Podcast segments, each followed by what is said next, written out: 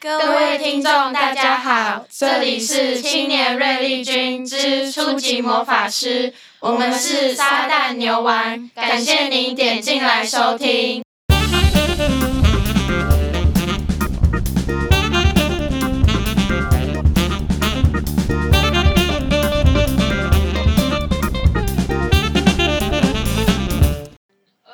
我是印尼，我是婕妤，我是玉如，我是易安，我是云云，我是小胖，我是陆。我是印尼，我是婕妤，我是玉如，我是易安，我是云云，我是小胖，我是露娜。今天主要呢是想跟大家探讨的是，一直被认为邪教撒旦教到底是不是邪教？那邪教的定义又是什么呢？那我们今天会从撒旦教与邪教本身两个不同的方向来去跟大家探讨哦。那说到撒旦教，还是先问问大家，你们对于撒旦教的印象啊，大概是什么？感觉就是会有什么集体自残、自杀、肉体献祭，还是鼓吹信徒去杀人之类的吧？对啊，对啊，其实现在很多人听到撒旦教是这么想的吧？我一开始也这么觉得，但就是之后了解撒旦教，就完全发现不是我们想象那样子。虽然是真的有一些比较激进的教派啊，但我觉得我们可以先从带为什么撒旦一词从古时候就会被当做邪恶的代名词来开始讨论。那撒旦如果一开始用希伯来语来看，意思是对手。那他在基督宗教里就是跟上帝是敌对者嘛。因为在古时候时候一直在圣经里面都有记载，撒旦就是跟上帝是对立面。所以现在提到撒旦一词啊，通常人们就会把它当做是邪恶的象征，然后把它跟邪恶做连接。但我认为哈，其实对撒旦来，我们不一定要把它当成一个对象，或者是特别指谁。而是从一个反上帝视角的代名词来看。那撒旦教的定义呢？就是它的教义是什么？呃，其实撒旦教就像刚刚讲的，不像我们就是所想象的啊，会有什么血腥暴力那种肉体献祭很可怕的东西。撒旦教主要就是因为为了反传统思想啊，反基督宗教。那最最最一开始在以前，教会它的权力是很大的，跟政治是密不可分，所以教会常常就会把一些危害自己利益的人啊，称之为异端，像是一些思想分子。然后知识分子之类的，那他们被教会排挤之后，他们就只能聚集在一个地下，然后一起活动。算后面是真的衍生出一些比较偏激的东西啦，就是可能像是魔鬼召唤仪式之类的。但撒旦教主要的教义跟那些其实是完全没有关系。那这个部分我们交给玉如来帮我们介绍好了。好，那撒旦教它的教义呢，主要都是。提倡说教徒要遵循自己自身的欲望，不过都是在保护自己的前提之下。那他们主张人是自己的神，是自己的救世主，世界上是没有神，神是虚无的。教跟他提倡的说人是自己的神，这样的观念有对应。那十一诫分别有：第一条，除非他人向你询问，否则不要发表意见；第二条。不要把你的烦恼告诉别人，除非你确定他们想听。第三条，在别人的地盘要显示对对方的尊敬，否则你就不要去。第四条，如果一个客人在你的地盘让你生气了，要残忍的对待他。然后第五条，除非得到了可以发生关系的讯息，否则就不要进行性行为。然后第六个是不要拿不属于你的东西，除非那个对他来说是一个负担，然后他渴望解脱。然后第七个是要感谢让你实现愿望的存在。如果你因为这个能力而成功了，但是你却否定他，你就会失去你获得的一切。然后第八个是不要抱怨不是发生在你身上的事。然后第九个是不要伤害小孩。第十个是不要伤害人类以外的动物，除非被他们攻击或者是为了得到食物。然后最后一个是在公共区域活动的时候，不要打扰到别人。如果有人打扰到你，就请他停下来；但如果他不停止，你就摧毁他。我们听完这些十一届，就会发现，其实它的教义很符合我们现代人的思想。就是现在的教义在现代有一方面完完全全就是真理啊，但我没有鼓吹大家信奉三人教的意思，就是想跟大家撇开这个误会。不过确实啦，他们的教育是真的都蛮合理的，很符合现代人的思想。只是在某些部分还是可以看到蛮偏激的地方哦，像是什么残忍对待他，要摧毁对方之类的。之前在网络上就很常看到一些撒旦教影片啊，然后蛮有印象的是，他们最忌讳的竟然是愚笨，像什么基督教有七大罪，连撒旦教有九罪，是愚蠢、自负、唯我、自欺、随波逐流、缺乏立场、抛弃本源、多余的自尊、审美缺乏。我反而觉得每一个罪都有很合理的解释，诶。不过，其实并不是说只要是撒旦主义的人就会去信奉撒旦啦。有时候是与撒旦无关，主要是他们都会有意识的不去拜上帝。撒旦教它其实是有教主的哦。真的假的？我还以为撒旦教的教主就是撒旦。撒旦教的教主他是美国人，同时是撒旦圣经的作者。撒旦教其实跟很多宗教都一样，因为时间的推移演化，所以许多人的信念不同，也衍生出很多分支教派。那第一个跟大家介绍衍生出的教派是勒维撒旦教派，它就是撒旦圣经作者勒维创立的。他的主张是利我主义，然后不要活人献祭，还有生命由自己所主张，提倡说教徒要爱自己，然后自己主宰自己的生命与灵魂。第二个是路西法撒旦教派，强调个人主义，然后也是追求自我实践。其实第二个教派，它跟第一个教派的教义就是比较相像。他们都觉得大众啊，把他们当做是那种邪教的这件事情，其实很感冒。他们觉得他们自己就只是个人主义跟利己主义，而不是所谓的邪教。他们就觉得个人主义跟利己主义并不等于危害社会大众。不过，其中有一个教派比较存真的存在于那种血腥暴力的那种行为，是九角秩序教派。他们是真的主张暴力啊、犯罪，还有各种恐怖袭击。其实现在已经有证实，很多恐怖袭击都跟这个教派是有相关的。这个教派里面有时候甚至会有这种活体献祭，或者是研究黑魔法之类的。但其实一般的撒旦教成员都是蛮反对这个教派的，他们觉得这个教派根本就不是撒旦教派，然后觉得他们是没有相关的。那所以撒旦教到底算不算邪教啊？因为我一直觉得撒旦教真的很难定义耶，而且邪教到底有什么共同点？我们要怎么分辨它到底是不是邪教？我们统计出邪教有一些特征，第一个是充满魅力且自恋的领袖。就是只有教主的思想是正确的，无论如何都只能遵照教义。有的也会创造出自己的语言，为了要产生对其他社会的排他性。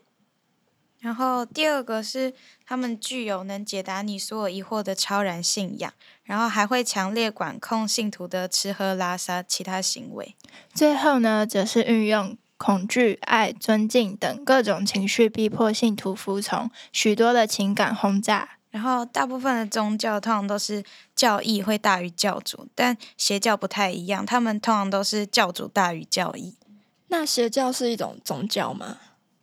邪教虽然缺乏一个学术性的定义，但是可以当做是一个虚假的宗教，因为它能够对一个人或一个有意念狂热的崇拜，成为精神寄托。那如果缺乏学术性的定义，这样邪教有办法定义吗？邪教是不能被定义的，但是可以利用他们之间的共同点来区分，还是会有相异之处。可是邪教后来通常的后果都很可怕啊！为什么还是有那么多人会相信呀？就像前面说的吧，就是想寻求一种寄托，但他们根本不认为自己信的是邪教。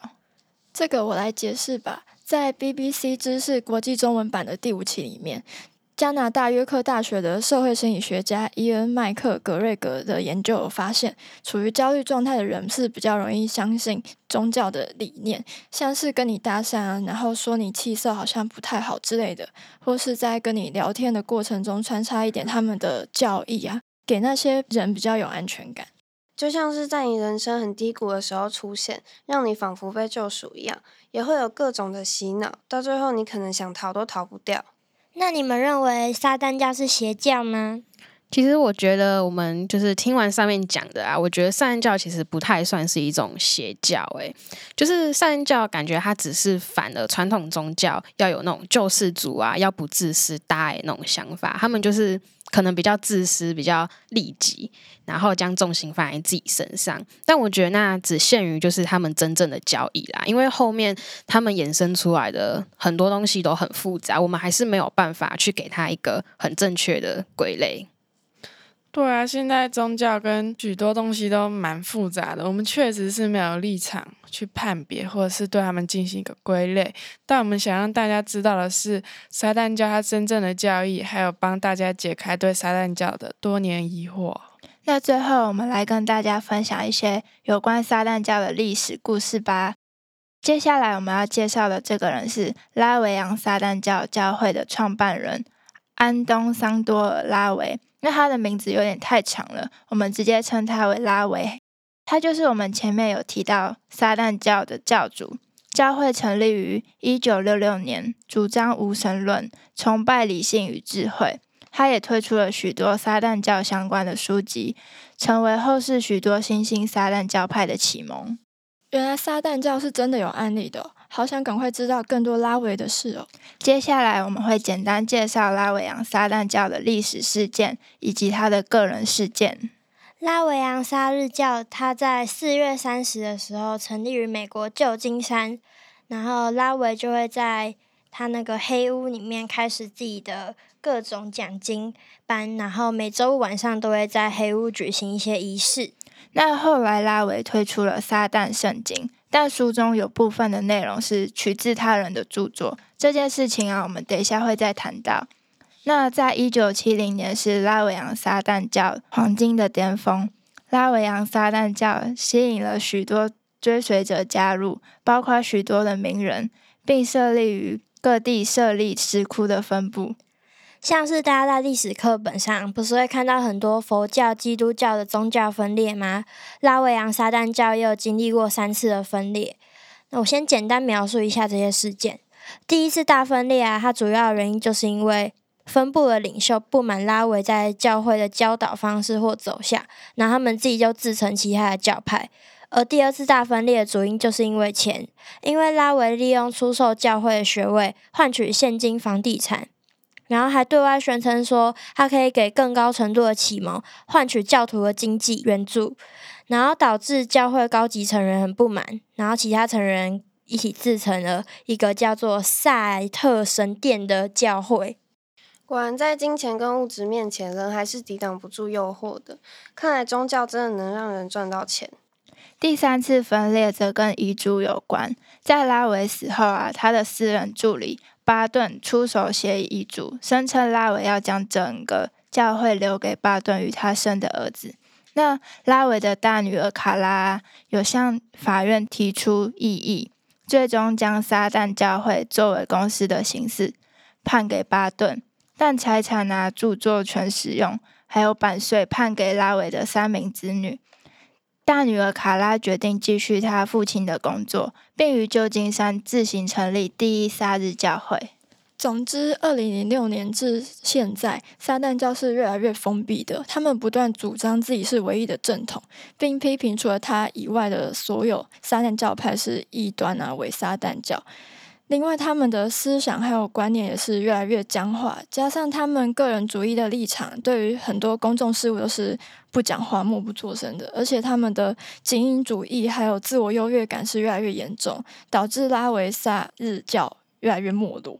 即便他是现代撒旦教重要的发源，但他们的墨守成规还有固步自封，已经是违反撒旦教本身的含义了。接下来我们就要来谈拉维他自己个人的所作所为。反正关于他很多自称的生平，还有他对外表现出来的言行啊，很多部分都要保持质疑的。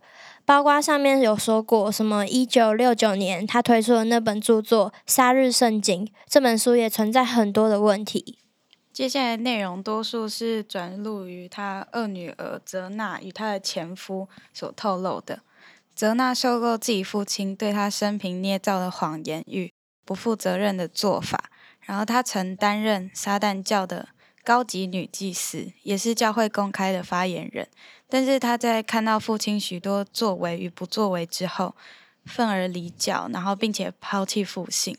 那因为时间的关系，我们会分享两起事件。那第一个事件就是撒旦圣经。实际上啊，出版社原本是想将撒旦圣经作为一种商业赚钱的工具，并与拉维接洽，寻求某种撒旦性质的作品，以利用一九六零年代后期的撒旦教和巫术风潮来获利。反正这本书的出版就是为了要追求流行。说到出版社啊，动漫不是很常演那种作者在赶稿的画面吗？拉维其实他也是赶不上截稿日期，所以就偷了红胡子的著作《强权几公里》，里面大部分内容改编进《撒日圣经》章节里。另外，《撒旦圣经》全书有三分之一也是出自他人。反正总而言之，他就是直接用了别人的作品，然后。把各段的结尾改成撒旦，然后整本书的引用啊也没有注记或者是参考书目，然后就声称这本书是他自己的原作。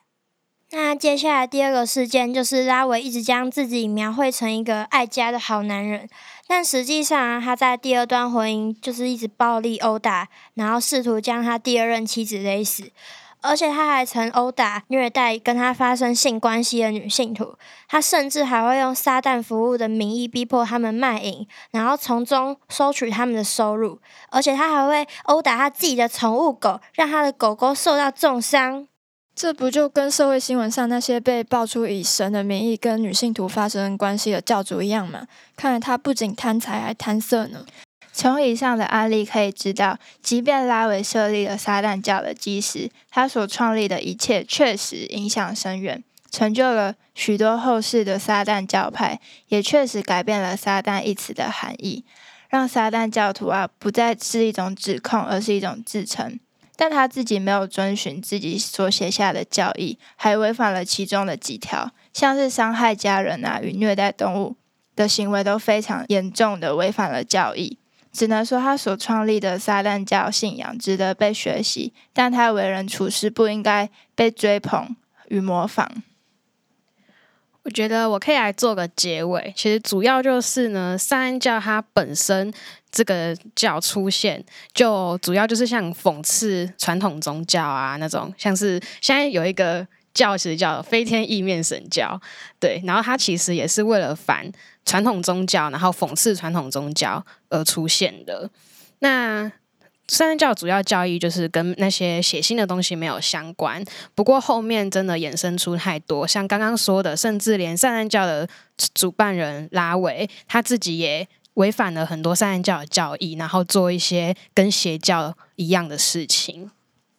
哦，今天讨论了好多东西哦，不知道大家听完我们的分享，对于撒旦教跟邪教有什么新的看法呢？那我们今天的 podcast 就先到这里喽，感谢大家的收听，拜拜。